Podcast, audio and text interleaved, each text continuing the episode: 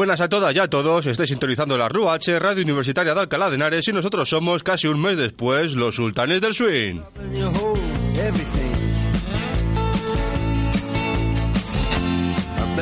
Vinimos de la conferencia sultánica, de nuestros viajes, hemos superado constipados primaverales, bueno, eh, supera- superado, estamos superando todavía. Estamos en ello. Hemos también superado pupitas en los pies, ¿verdad, Marta? Pobres pupitas. ¿Qué nos pasa? ¿Qué nos pasa? Es que este programa tiene mucho de autobiográfico y contamos nuestras penas.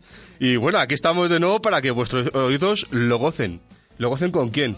Lo gocen con Marilyn Manson. Con un tío que se tenía que llevar muchas collejas cuando era pequeño. Eh, la- eh, hay fotos que atestiguan que era una cara de llevarse muchas collejas, jugando al pipa en el recreo. Pero ahora él se está riendo de todos aquellos que se rieron de él. Sí, y también he leído por ahí que es el, es el, el único hombre o, o la única persona que es más fea sin maquillar Qué cabrón eres. que da- que- o que da más miedo sin maquillar que maquillada, Hombre, cuando, da- cuando intenta lo contrario. Da ¿no? un poquito de, de miedo maquillado, pero sin maquillar. Es que como que se quita las cejas, ¿sabes? Un poco rollo Alaska.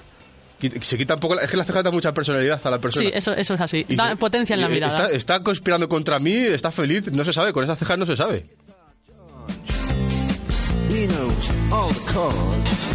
Y bueno, tenemos que decir que, claro, eh, pues para hacer este programa, pues nos hemos pintado las uñas de color púrpura, nos hemos puesto un corpiño metálico Ahora mismo, si tipo de hospital turbo. del siglo XIX y estamos aquí preparados para dar, hacer un programón dedicado pues a este tío tan raro, a Marilyn Manson.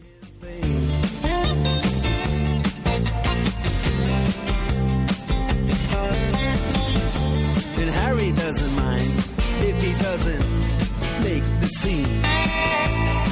He's got a daytime.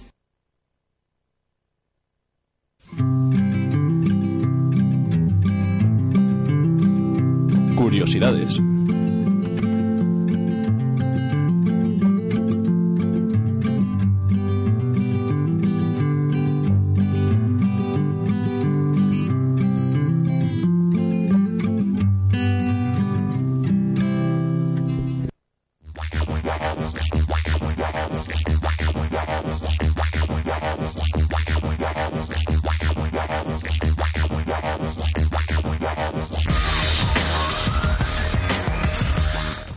En 2006, el científico sueco Mats Eriksson, es que si eres sueco tienes que ser metalero o, o algo raro para estar relacionado con, con, con Marilyn Manson. Y llamarte Erickson o Svensson. Mats Eriksson halló una nueva especie de gusano marino fosilizado y como resulta que, como hemos dicho, que es un poco metalero el señor, decidió bautizar a su descubrimiento como Caloprion Kilmysteri. Eh, yo pagaría por... Pero tenía bigote, ese, ese gusano tenía bigote. y, y seguro, y cara de malas pulgas. Yo, yo, la verdad es que... Tenía, como unas verrugas. Yo pagaría por ver la cara de Lemmy Kilmister cuando le contaron. ¿Sabes que hay un tío en Suecia que ha puesto tu nombre a un gusano? Él diría, motherfucker.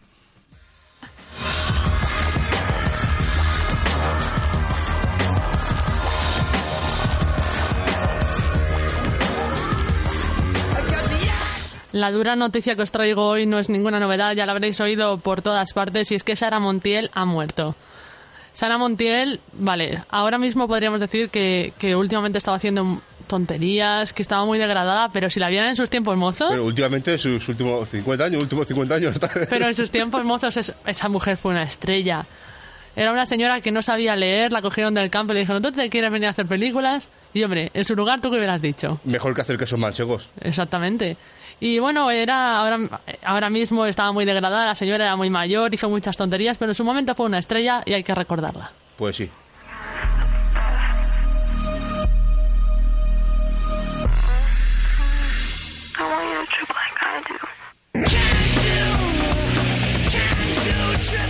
En una reciente entrevista, Julio Iglesias manifiesta sentir mucho amor por su hijo Enrique. Bueno, si tienes un hijo, lo, es lo normal. Lo manifiesta en una entrevista como si fuera una novedad. Cuidadito, que soy un super padre, que quiero a mi hijo. Vale, vale, vale, Julio, vale. Pero es que, eh, además, eh, dice que vale, que le quiere mucho, pero que todavía le queda bastante trabajo para llegar a la altura de lo que es él, de lo que es el padre. Así como, o sea, él ante todo modestia. Y yo lo que digo es, Julito, Julito, eh, tranquilo que no creo que tu hijo pueda superarte en talento. Y mira que con tener una pizca de salero es fácil, pero yo creo que no va a llegar ese momento. Pero nunca. esa mano en el pecho. Y esa voz cadenciosa. Ju- Julio, mucho Julio. Mucho, mucho.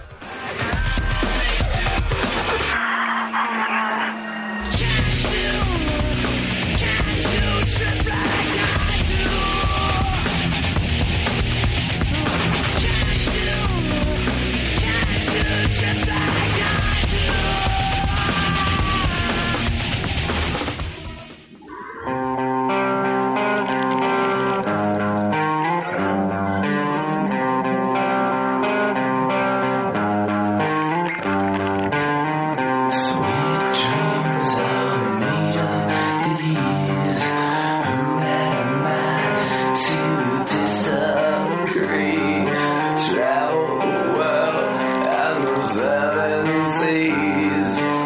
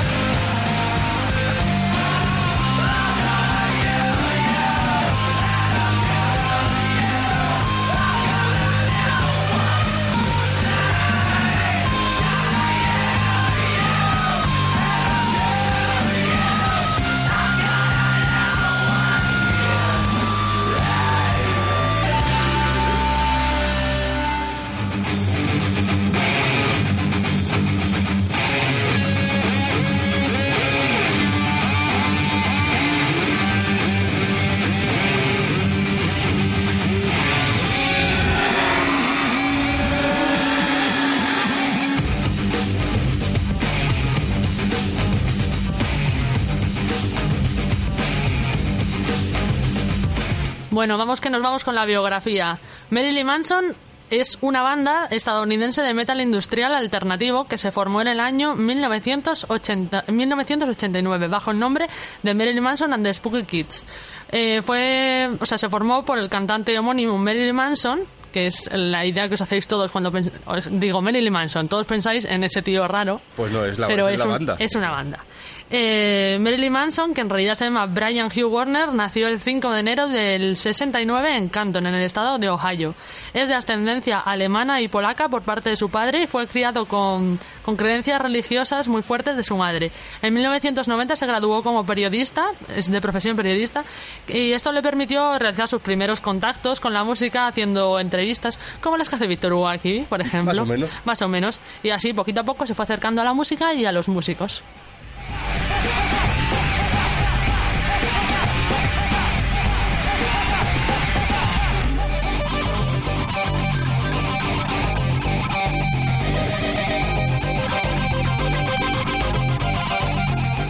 La banda ha pasado por diversos cambios, tanto en su alineación como en sus colaboraciones eh, para, presentarse en vivo. Han cambiado mucho de estilo, pero Manson es el único miembro que queda original desde su fundación. La banda se fundó con Scott, Scott o Putesky, Eh, Bueno, un nombre que- Sea, sea como sea, el apellido es gracioso. no, es gracioso.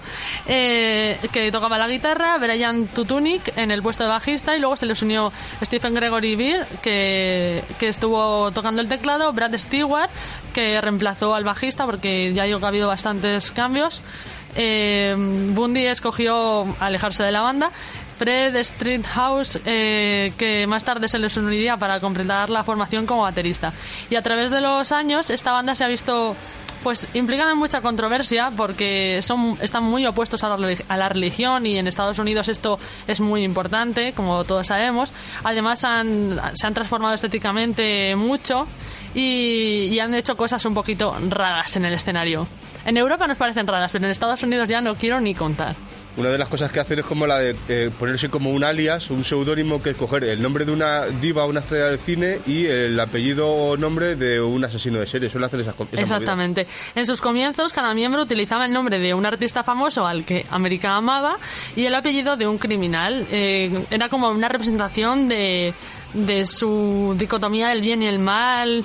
Bueno, rollos un poco frikis. Por ejemplo, el nombre de Marilyn Manson es Marilyn Monroe y, Charles el, y Manson. Charles Manson era una persona muy amada por los americanos y una muy odiada.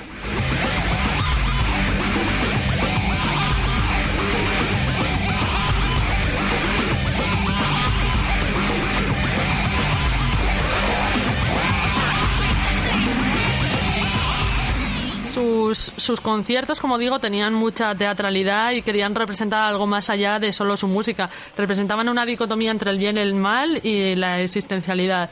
Estos conceptos y esta teatralidad fueron criticados por ofensivas y tal, pero Scott David, un DJ de la radio de Florida que se había hecho muy seguidor de la banda, ponía sus demos en el aire frecuentemente y esto les ayudó a coger nombre en la, en la banda y que fueran reconocidos. A principios del 92, la banda decidió acortar el nombre, que era muy largo, y decidieron llamarse simplemente Marilyn Manson y continuaron promoviéndose independientemente hasta que en el 93 lograron cautivar la atención de Trent Reznor, perdón, que para aquel momento ya había formado su propio sello discográfico y les produjo su primer álbum, Portrait of an American Family.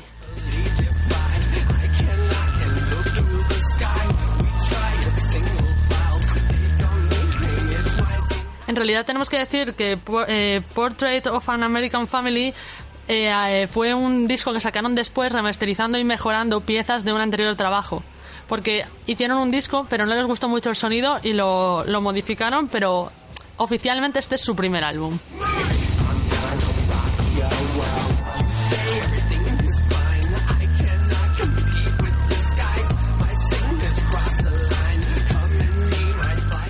En 1994 la banda también elaboró su primer EP de larga duración con el nombre Smells Like Children.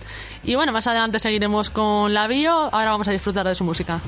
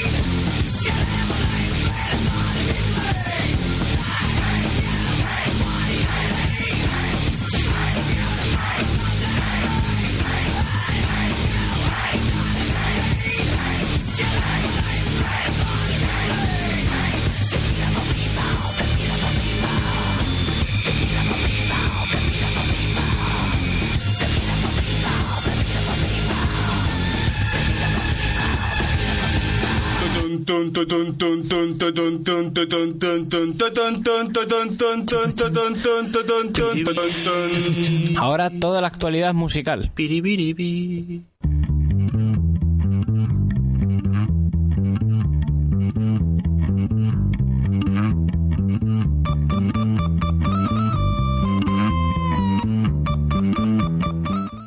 Vamos allá con una pequeña lista de todos los conciertos que tenemos en las próximas fechas, porque como es el primer programa que hacemos del mes, pues tenemos que hacer esto para que la gente no se pierda eh, pues esos ratos de ocio, de alegría, que se llaman conciertos. Que no se pierdan nada. Nada. Lo, hemos reunido unas cuantas fechas. A ver, la primera es el viernes 12 a las 10 y media en el Temple Bar Street de La Garena y es un concierto tributo a Alanis Morissette.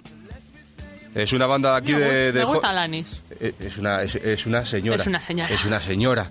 Y yo creo que es bastante interesante. La gente tendría que pasarse. La entrada gratuita, como siempre, en el Temple Bar Street. Luego, el sábado 13, tenemos a Skurkarna y a los Tikinautas. ¿Que ¿Quiénes son unos y otros? Pues Skurkarna es una banda de surf rock instrumental sueca. No me preguntes más, eso es lo único que he podido saber. Eh, ¿Cómo se llaman? Skurkarna, ¿Y son de rock? ¿Cómo? Surf rock in- instrumental. Mm, Yo creo que promete, eso promete. Prometen. Y luego son los Tiquinatas, que son más conocidos entre la gente un poco friki de aquí. Es una banda de surf madrileña. Pues van a tocar a las 11 en el Ego, el sábado 13. Eh, a 8 euros y 5 para estudiantes.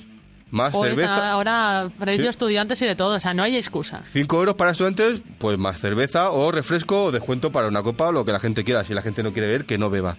Que hay que conducir. Luego, el sábado 20, tenemos a Stay. Esta banda me puse a investigar y es flipante. Una banda catalana de pop psicodélico que ha tocado en los conciertos de Radio Nacional de España, de Radio 3. Pertenecientes al sello Subterfuge Records. Teloneros de la banda de Liam Gallagher, de BDI. Y han grabado con un productor de, de Blur. O sea, yo creo, ¿Dónde van a estar? Pues también en el Ego, el sábado 20, Es que no nos podemos quejar. a las 11, igual 8 o 5 euros. No, no hay excusa, o sea, Y- esto promete también. Eh, yo los he escuchado y eso, vamos, me van a ver ahí porque yo voy a ir fijo, fijo, fijo. Bueno, pues eso es otro aliciente para ir. Sí, porque a ver, conocerme siempre es un placer fascinante.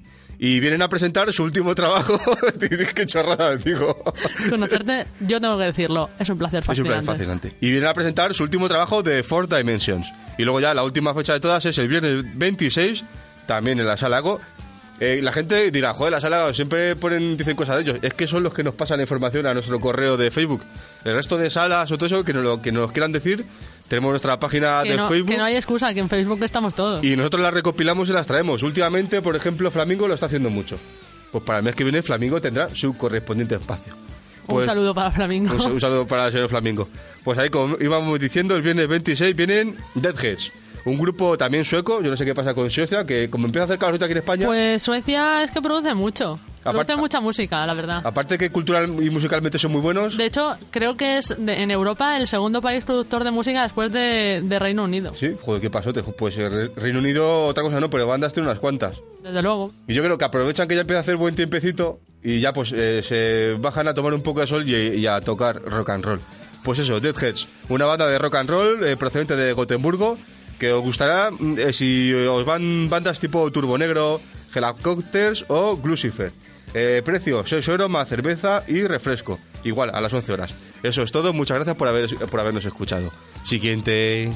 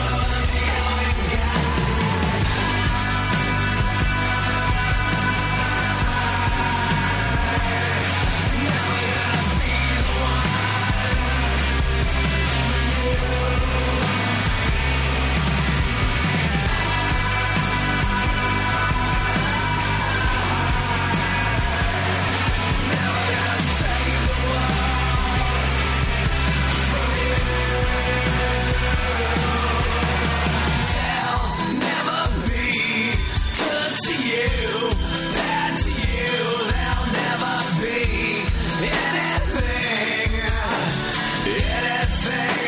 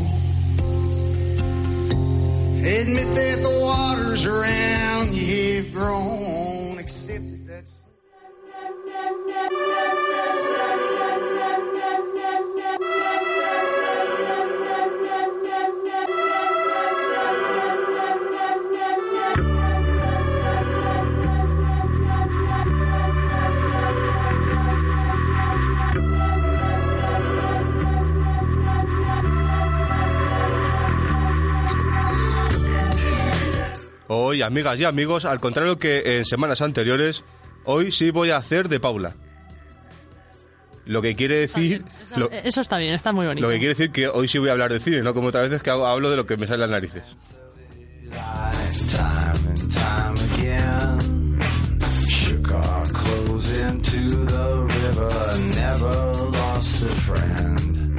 Vamos a tratar unas estrechamente relacionadas con Marilyn Manson.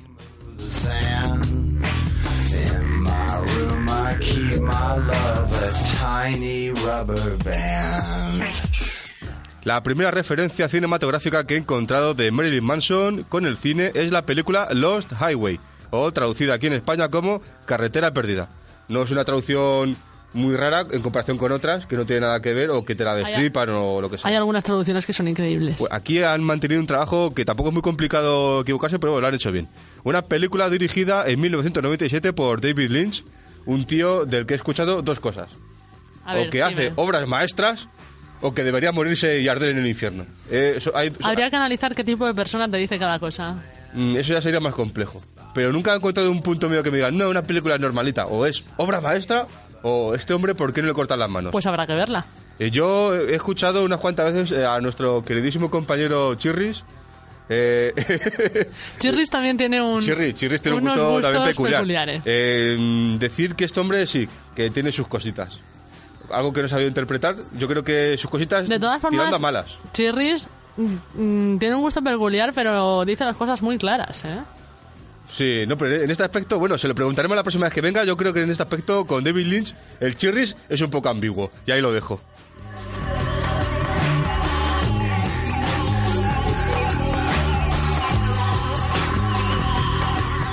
Bueno, pues Carretera Perdida es un thriller psicológico que reúne elementos de cine negro y policiaco.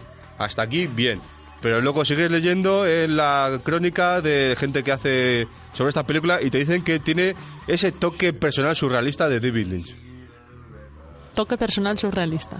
Toque personal surrealista, pues, pues muy bien. Hombre, tratándose de Marilyn Manson. Sí, sí, sí, o sea, si tú haces una película y tiene que aparecer Marilyn Manson, tiene, un que poco ser, surrealista. tiene que ser que surrealista, sí, tiene que ser surrealista. In my room, I keep my love a tiny rubber band. Y es que en esta película Marilyn Manson colabora tanto en la banda sonora, interpretando unas cuantas canciones, como en la propia historia, con una aparición delante de la cámara junto al otro guitarrista y miembro de la banda, Tuggy Ramírez, que tiene el nombre de Tuggy, que creo que era una modelo de la época, y no sé cuánto Ramírez, que era un psico-killer en serie. Una joyita. Todos son psico-killers.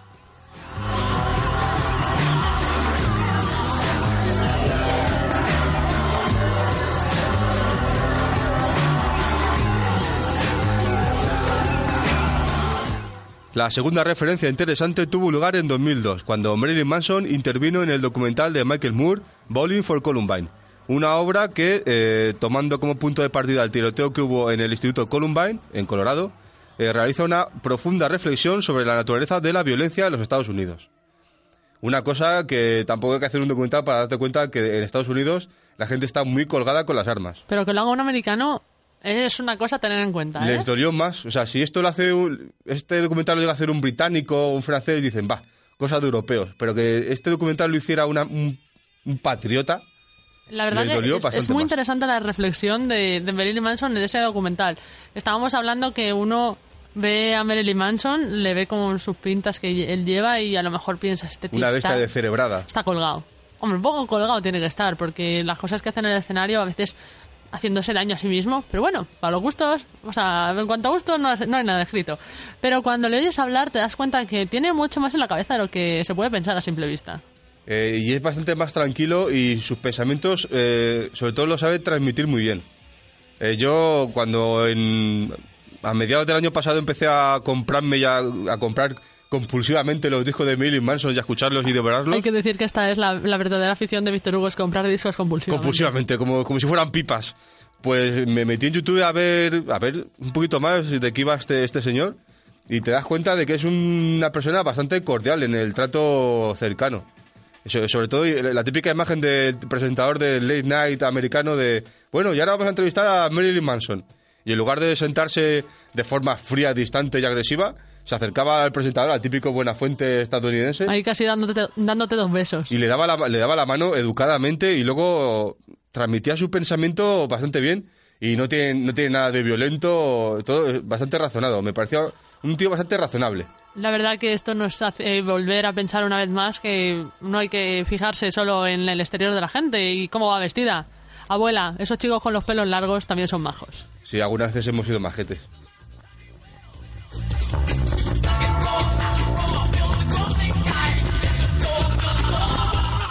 La aportación de Marilyn Manson es de las más interesantes en este documental, ya que por aquella época la sociedad puritana y conservadora americana, más o menos como la de ahora, porque no ha cambiado mucho, El Tea Party.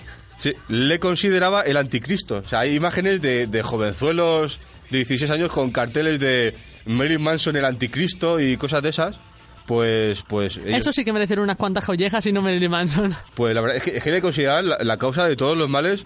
E incluso hubo momentos en que parte de la prensa, mm, a- parte de la prensa, no sé si la prensa musical, supongo que era la, la prensa sensacionalista y todo eso, le culpó por incitar a los asesinos de, de Columbine. Dicen que antes de producirse el, el asesinato de Columbine, eh, los chicos, los locos que entraron pegando a tiros, estuvieron escuchando a Marilyn Manson. Y Marilyn Manson planteaba la cuestión que da título al, al documental. También estuvieron jugando a los bolos. ¿Podríamos decir que los bolos influyeron a estos chicos para que fueran a pegar tiros? Lo- lo- Es tan absurdo como suena. No, y, investigaremos, amigo- amigos del misterio. y de ahí Bowl- Bowling for Columbine.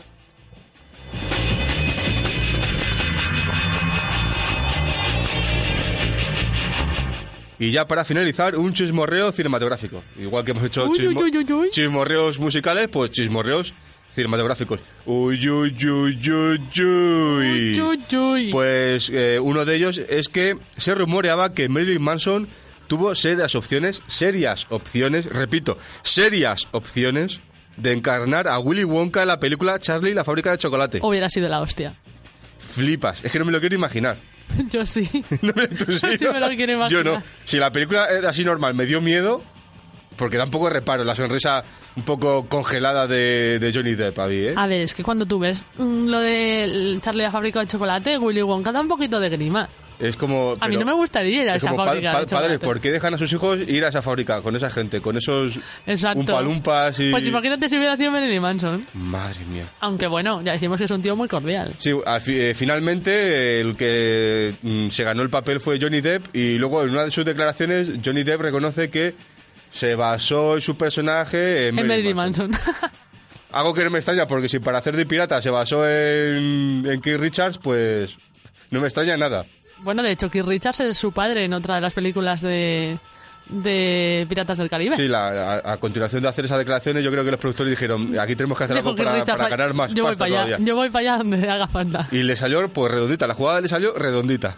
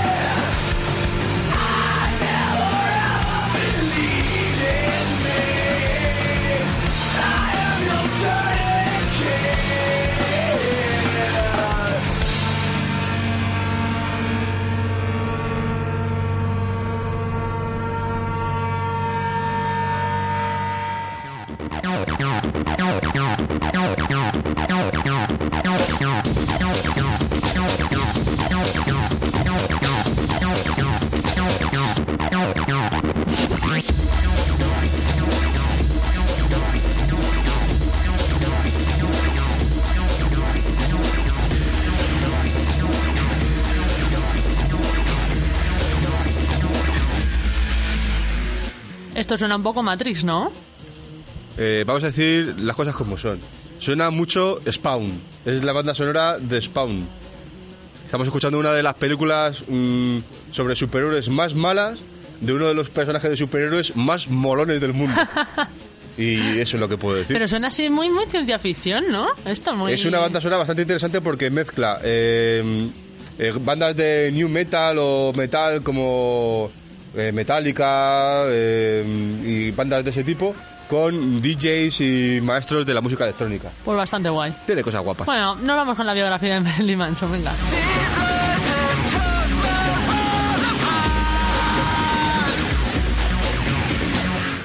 Para 1996 firmaron con el sello Interscope Records y alcanzaron el éxito comercial al poner a la venta su segundo álbum de estudio, Antichrist Superstar. Es un disco que está, a mí es de los que más me gustan. Es bueno, La bueno, época bueno. que más me gusta. Eh, junto con la gira que le siguió. En 2008 es, es puesto a la venta la segunda parte de una trilogía, porque iba a ser una trilogía, iniciada con Antichrist Superstar, una ópera rock, se, te- se tituló Mechanical Animals. Pero la controversia llegó a un punto clave, eh, bueno, controversia que ya hemos dicho de los espectáculos que tuvieron en 1999, cuando esta fue culpada de haber incentivado a los dos alumnos que hemos dicho de Columbine a realizar la masacre. En fin, tonterías de la gente. Yo no puedo decir otra cosa. Tontas. tontas, tontas y ya está.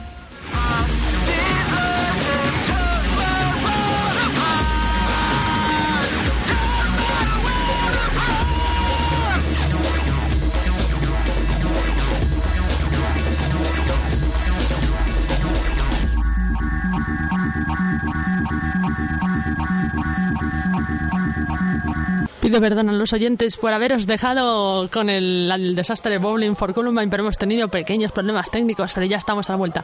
Eh, habéis podido disfrutar de un temazo, que ha sido un Lo temazo. hemos hecho para que la gente reflexionara sobre lo que hemos dicho. Claro, reflexionar sobre la masacre de, de Bowling for Y no lo Columbine. hagáis, y no lo hagáis. Y no lo hagáis, por favor, os lo pido. No lo hagáis.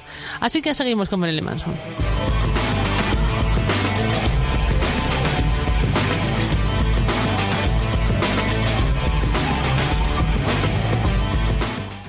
Como decimos, eh, tuvieron un, problema con, cuando fueron culpados de, de haber in- incitado a estos muchachos a realizar esta masacre, pero para fines del 99 el, el grupo puso a la venta el álbum en vivo titulado The Last Tour on Death.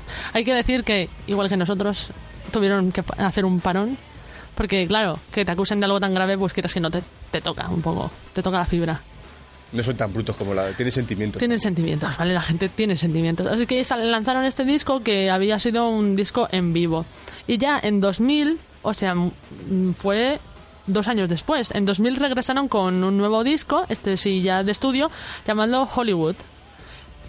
Con el nuevo álbum eh, y con una nueva imagen, también hay que decirlo, porque han sido muy, han ido cambiando mucho de imagen. La banda concibió una gira llamada Guns, God and Government Tour, o sea, pistolas, Dios y el y gobierno.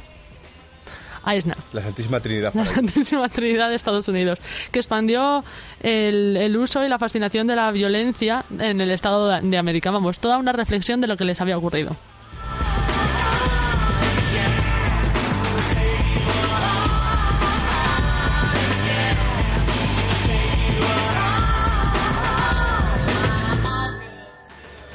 Con la trilogía de los álbumes anteriores completada, se ocupó de la composición el productor y la producción del álbum eh, Marilyn Manson y fue lanzado junto a un DVD dirigido también por el propio Manson que se llamó Doppelheads. Eh, este álbum, o sea, este este álbum y este DVD también estaba basado en unos estudios que estuvo haciendo Manson sobre los nazis y sobre la estética nazi. Sí, porque por aquella época empezó a utilizar un, Se vestía de, una de simbología militar. muy cercana al nazismo. Exacto. Y de, sacó un nuevo álbum que se llamó The Golden Age of Grotesque, que fue editado el 13 de mayo del 2003 y debutar- debutó en el puesto número uno de la cartelera Billboard. Dicen que hizo un- unos espectáculos en los que se exhibía como si fuera un cabaret de la época alemana nazi. Por aquella época también estaba saliendo con Dita Von Teese, o no sé cómo leche Sí, se de llama. hecho creo que estuvieron incluso que, que casados. es la carabete- ca- cabaretera, esa, no sé cómo se dice el nombre. Una pin-up de esas, ¿no? Sí. Y Y, claro, y le debió influir ahí tú- también. si no te influye tu señora, ¿quién te va a influir?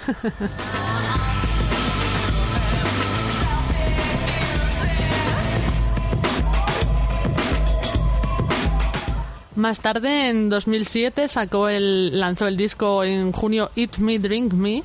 Y el séptimo trabajo discográfico de la banda fue The High End of Love, con una nueva gira para promocionarlo. Después de este disco, la banda se tomó un descanso y a mediados del 2010 se anunció que el siguiente álbum sería producido por Cookie Vinyl, una discográfica independiente europea que formaría una unión para la distribución de sus, de sus discos también en América con el propio sello de Manson. Eh, más adelante también se reveló que el título de su próximo álbum sería Born Villain y bueno, estamos esperando a ver qué puede salir. Víctor Hugo, que es un experto en discos, es bueno, es bueno, es bueno. nos, nos puede decir. Eh, la gente que sigue mucho a Marilyn Manson dice que ya ha cambiado, que ya no es tan Hombre, a ver, un señor agresivo, que lleva violento. tocando veintitantos años. Mm, no puedes tener siempre la misma energía o intensidad. Exacto, O- tendrás que evolucionar un poco. Pero bueno, mm, después, o sea, ya digo, ha sacado muchísimos discos de estudio, eh, de directo, ha tenido polémica, ha, ha hecho espectáculos increíbles, ha tenido éxitos y también fracasos. Pero yo creo que es un artista, un grupo, unos artistas que merecen la pena ser reconocidos y que deberíamos escuchar más, dejando a un lado su estética para los recelosos y ponernos a escucharlos porque yo creo que valen la pena. Yo soy de aquellos que antes vilipendiaban a Marilyn Manson porque pensaba que era un payaso, pero luego te pones a escuchar, a leer sus letras, a escuchar y todo eso, y dices, este tío merece la pena. Así que vamos a escuchar más Marilyn Manson.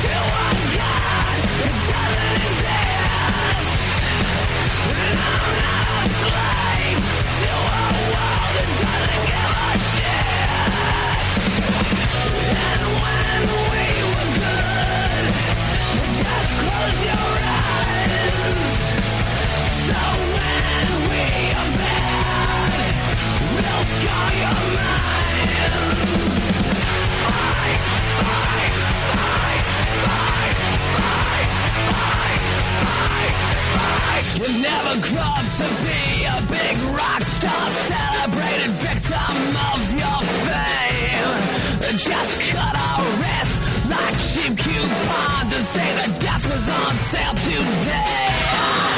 And when we were good, just close your eyes. So when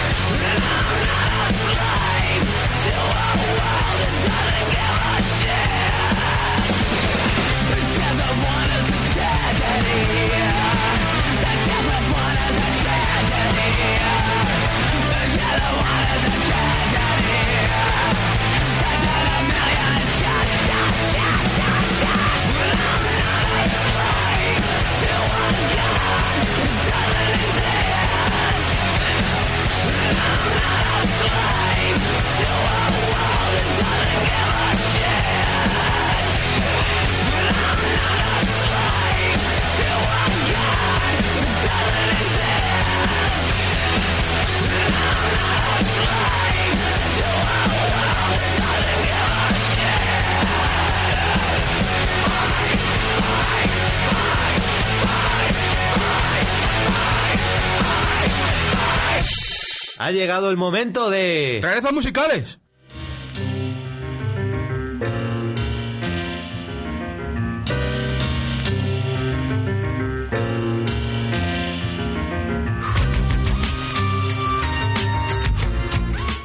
Esta tarde, en el Rarezas Musicales, tenemos el placer de traer y presentar a Erkin Koray. ¿Quién es Erkin Koray? Pues tranquilos, tranquilos, que yo lo explico.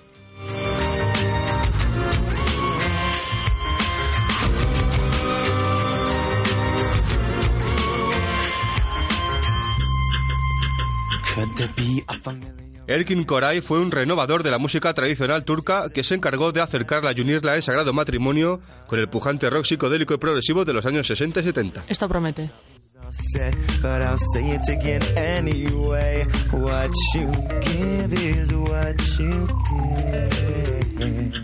Hablar de Erkin Koray con esta música de fondo sí que promete.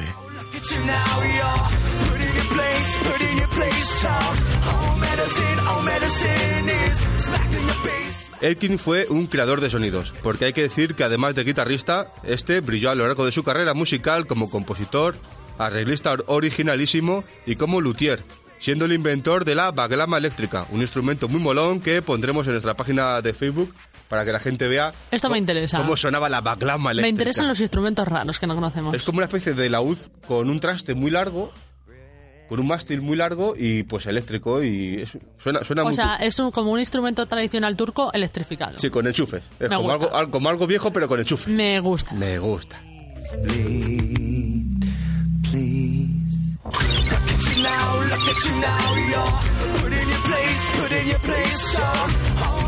Y Erkin Koray también fue un agitador social, porque el señor Koray eh, era de esos locos que hablaban de tolerancia, de respeto, de amor, de esos locos que iban con los pelos largos por las calles de Estambul eh, provocando a la gente del orden, a la gente de orden y de la buena gente, la gente tradicional, la gente de toda la vida. Aunque, aunque, aunque ah, ay, que me, se me lía en la boca. Hay que decir de los nervios. Hay que decir que eh, Turquía, y en concreto Estambul, yo lo digo porque estuve hace poco y me sorprendió muchísimo, es un país muchísimo más moderno y más avanzado de lo que nosotros nos, nos podemos creer desde aquí. Actualmente, eh, bueno, es que mm, simplemente por el lugar geoestratégico en el que se halla, debe ser cosmopolita, Por sí ejemplo, o sí. una, una democracia laica desde los años 20. Pues eh, aún así, en los años 60 y 70, tener el pelo largo, si eras tío, no estaba Eh, muy bien visto. no, no Mi- está- Mira tú por dónde. Eh, creo que le canearon unas cuantas veces por la calle, ¿eh? Hombre, pero eso también te pasaría a ti con tu abuela. Claro, eso le pasa por hippie.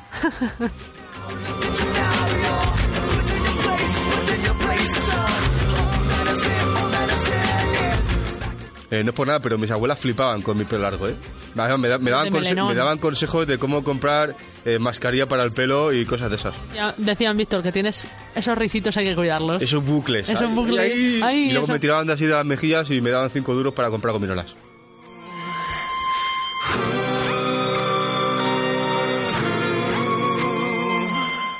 En fin, que Erkin Koray es una figura interesante que aquí y ahora va a sonar gracias a mi buen amigo José Miguel, que es quien me lo dio a conocer.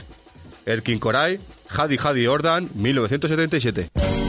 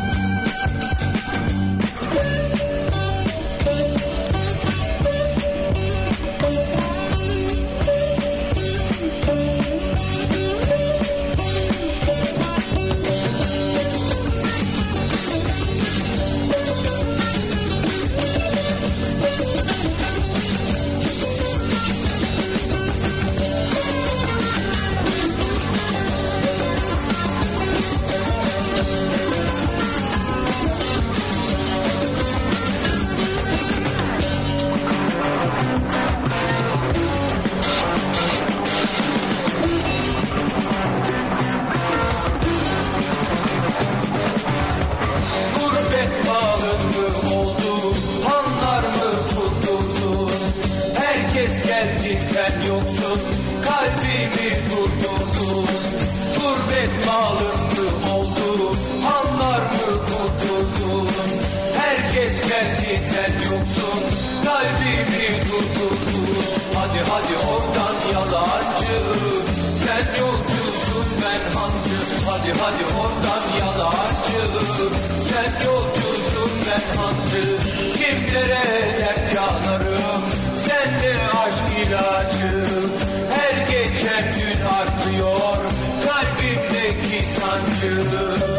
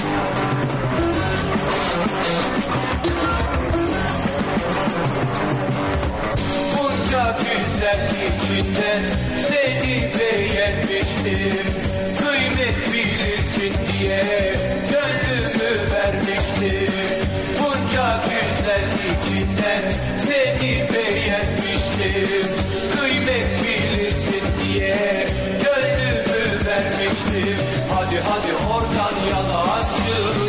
Sen yolcusun ben hancı. Hadi hadi oradan yalancı. Sen yolcusun ben hancı. Kimlere dert yanarım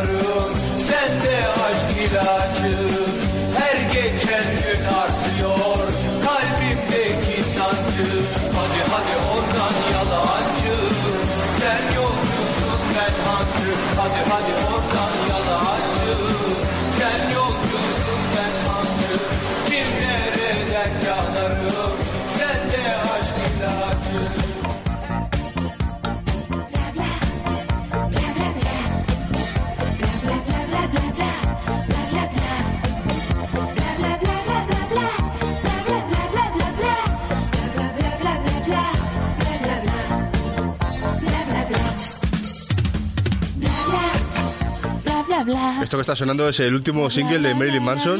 Ojalá. Se llama bla bla bla bla bla. ¿Te imaginas que lo hiciera? Será un puntazo. Sería maravilloso, la verdad. Yo sería fan número uno desde ese Y momento. saldría en nuestra sección de rarezas porque se lo merecería, sin lugar a dudas. Pues después de un mes yo creo que no ha quedado nada mal este programa dedicado a Marilyn Manson. Hemos tenido, hemos tenido algún pequeño problema técnico, pero las cosas se van, se van solucionando. Lo importante es que la radio suena y nosotros nos reímos, que es lo importante de hacer radio, reírse y pasarlo bien. Lo más bonito de cualquier cosa es pasárselo bien. Es lo más botito de la vida. Lo más potito. Y tengo una ganas de salir aquí y sonarme los mocardos de una vez por todas Es que ya. es primavera. Es que es prima- ¿no? Es el típico frío que pillas cuando no hay que pillarlo. Pues ese es el que pilla. Ese es el tuyo. Maldita sea. Y bueno, Y ya- la semana que viene, ¿qué? Que me has dicho un notición. Ah, Hemos estado ahí diciendo, bueno, ¿y y la semana que viene qué? Porque como esto está tan pensado que lo hacemos así, pues la semana que viene hemos decidido Nos que, gusta improvisar. que va a esto- ser, sí, que va a ser trrr, Cypress Hill. Nunca hemos hecho un programa dedicado a nada de rap y para ser originales pues no se lo vamos a hacer ni Llegó a, el momento. ni a Public Enemy, que supone que son el bombazo, ni a ninguno nacional, que la gente dirá, ah, hacerlo de violador del verso. Pues no, de violadores del verso no lo queremos hacer. Lo vamos a hacer de unos que son un poco más irregulares, pero para mí geniales. Cypress Hill. Pues nada, eh, os emplazamos al próximo lunes, que ya sí que vamos a empezar a venir todos los lunes. Ya, chicos buenos, nos ponemos en marcha. Nos vamos a poner el traje, el uniforme escolar para ser puntuales siempre. Y os dejamos es con Marilyn Manson y emplazándoos para Cypress Hill. Sultanes somos todos, nos oímos.